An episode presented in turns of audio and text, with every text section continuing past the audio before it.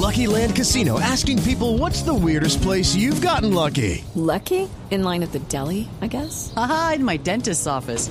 More than once, actually. Do I have to say? Yes, you do. In the car before my kids' PTA meeting. Really? Yes. Excuse me, what's the weirdest place you've gotten lucky? I never win and tell. Well, there you have it. You can get lucky anywhere playing at LuckyLandSlots.com. Play for free right now. Are you feeling lucky? No purchase necessary. Void where prohibited by law. 18 plus. Terms and conditions apply. See website for details.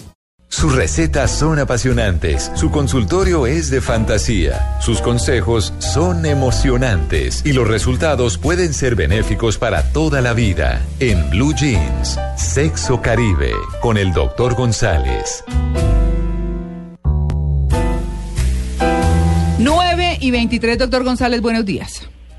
Muy buenos días, me encanta estar con ustedes y mira que estoy leyendo el Heraldo y otra vez el marido mata a una mujer aquí en Barranquilla. No, terrible, sí. No, no, no, es que eso sí. Y lo peor es que detrás de eso, de esos asesinatos que se dan eh, por razones pasionales, como dicen a veces los periódicos, hay un machismo rampante en nuestro país que hace que la mujer corra peligro, como pasaba hace 200 años con los negros. en- Si vemos la serie de Caracol, la Esclava Esclava Blanca, Blanca. vemos la vemos cómo se abusa de ese ser humano hace 200 años que se pensaba que no era humano, sino que era un negro simplemente. Ese racismo Mm. hoy en día lo estamos viviendo con mucha fuerza en el machismo, que es algo de lo cual me gustaría hablarles hoy. Claro, sí, hablar cuál es la educación o identificar esos puntos machistas que les estamos y continuamos dándoles a nuestros hijos, niños y niñas, eh, pues, esas líneas machistas que no valen la pena. Mira, y eh, de pronto cuando uno habla de esto, la gente piensa en la ropita azul o en la ropita rosada. Mm. Pero hay cosas mucho más profundas que tienen que ver con la forma como educamos a nuestros hijos y que muchas veces la madre, que es la que más contacto tiene con los hijos, crea, construye un machismo terrible. La primera cosa que es muy fea es la castración emocional que le hacemos a nuestros hijos hombres. El niñito medio se cae y llora. Usted no llora que usted es macho. El niñito medio se acerca al papá a abrazarlo. Mire, mijito, usted es hombre, hágame el favor. Mm. O sea, esa educación en que le estamos castrando cualquier expresión de sentimiento, de amor, de debilidad. Esa idea de que los hombres nunca lloran, lo cual es mentira, los hombres sí lloramos. No. Pero esa, crea- esa educación así va creando un niñito que se va volviendo seco en su expresión, le estamos castrando su expresión emocional y entonces que termina siendo una persona muy lógica, muy racional, que nunca le dice a sus hijos que los quiere, a su mujer que la quiere, sino que siempre está serio, bien portado, triunfador, exitoso. Claro. Ah, y Eso es una cosa complicada. El, el, el Y- afecto, el contacto físico eh, entre, entre padres e hijos se, se pierde porque creen que es que darle un beso a otro hombre no se debe. Como que hay hasta una cierta Sí, edad. sí. Claro que sí, Sí. no, y es terrible. Y yo recuerdo todo lo que se pierde. Yo recuerdo, mi padre murió de 94 años hace unos años. Yo recuerdo que hasta el día que murió nos saludamos y nos pedimos de beso en la mejilla. Y yo me sentí orgulloso de eso, pero muchos de mis compañeros ya me decían, mierda, pero esa vaina que es, oye, tú le das besos a tu papá todavía. Oye, Ah, esa, ese, ese, esa disonancia. Mi papá y yo éramos socios del mismo club del country, entonces cuando nos encontrábamos en el country nos saludábamos así. Y mis amigos decían, oye, pero ustedes parecen.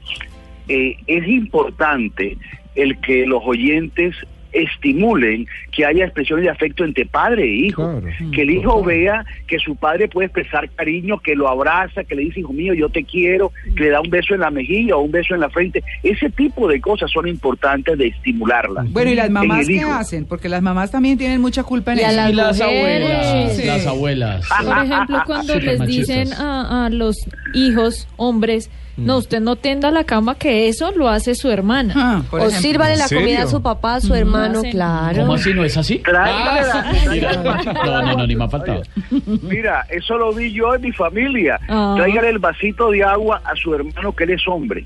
Mm. Tráigale el vasito de agua. O la maestra que en el salón de clase dice, niños, a ver, corren los pupitres. Niñas, cojan las escobas, vengan, vamos a barrer el salón. Y enseguida delimita, los hombres son los que Claro, corren los y las niñas son las que barren y trapean el, el salón. Mm. Ahora, en la mujer hay una cosa interesante también que es clave, que es que a la mujer los padres y las madres les desestimulan cualquier demostración de fuerza o de poder. La niñita chiquita quiere hacer algo y le dice, no, eso es de hombres. Y yo recuerdo un caso que a mí me impactó mucho. Mi hija menor se graduó en un colegio bilingüe aquí en Barranquilla, el Colegio Británico, y cuando fuimos en vacaciones, estando ya tenía ocho años, nueve años, fuimos en vacaciones a Estados Unidos, y una de sus primitas que vive en Estados Unidos tenía un equipo de fútbol. Entonces ella llegó a Barranquilla con la idea y llegó al colegio enseguida al año siguiente, de nueve años, que querían hacer un equipo de fútbol en el curso las mujeres. Y enseguida el rector dijo, no, ¿cómo se les ocurre? El fútbol es una cosa de hombres. ¿Cómo era un equipo de fútbol de mujeres? Y recuerdo que mi hija duró un año frustrada de que no podía jugar fútbol en su colegio, sino que jugaban fútbol a los hombres nada más.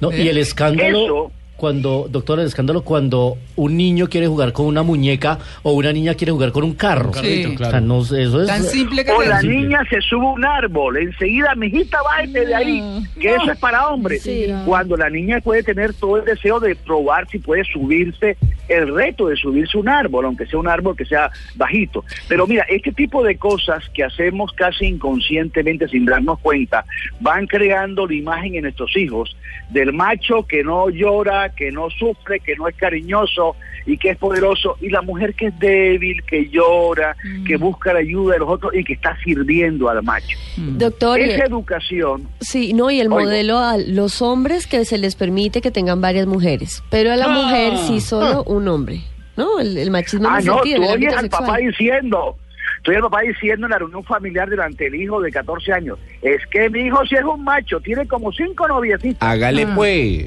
Claro. Mm, Pero sí, tú no has oído pues. nunca a, una- a un papá diciendo, mi mujer, mi hijita sí es Claro. una hembra, vea, tiene cinco novios. Sí, no, pues sí. Grave, niña necia. Lo que dice, ¿no? Que no, es que es muy vulgar la expresión, Ah, pero no claro. No, no, no, ni más faltaba. Pero que los hombres, que muchos hombres, eh, que el hombre que tiene muchos, muchas mujeres es un no sé qué. Más macho. Eh, no, Sí. un, un con P. Ah. Y que la que tiene más de uno es una. Sí, la S. Después me traduce.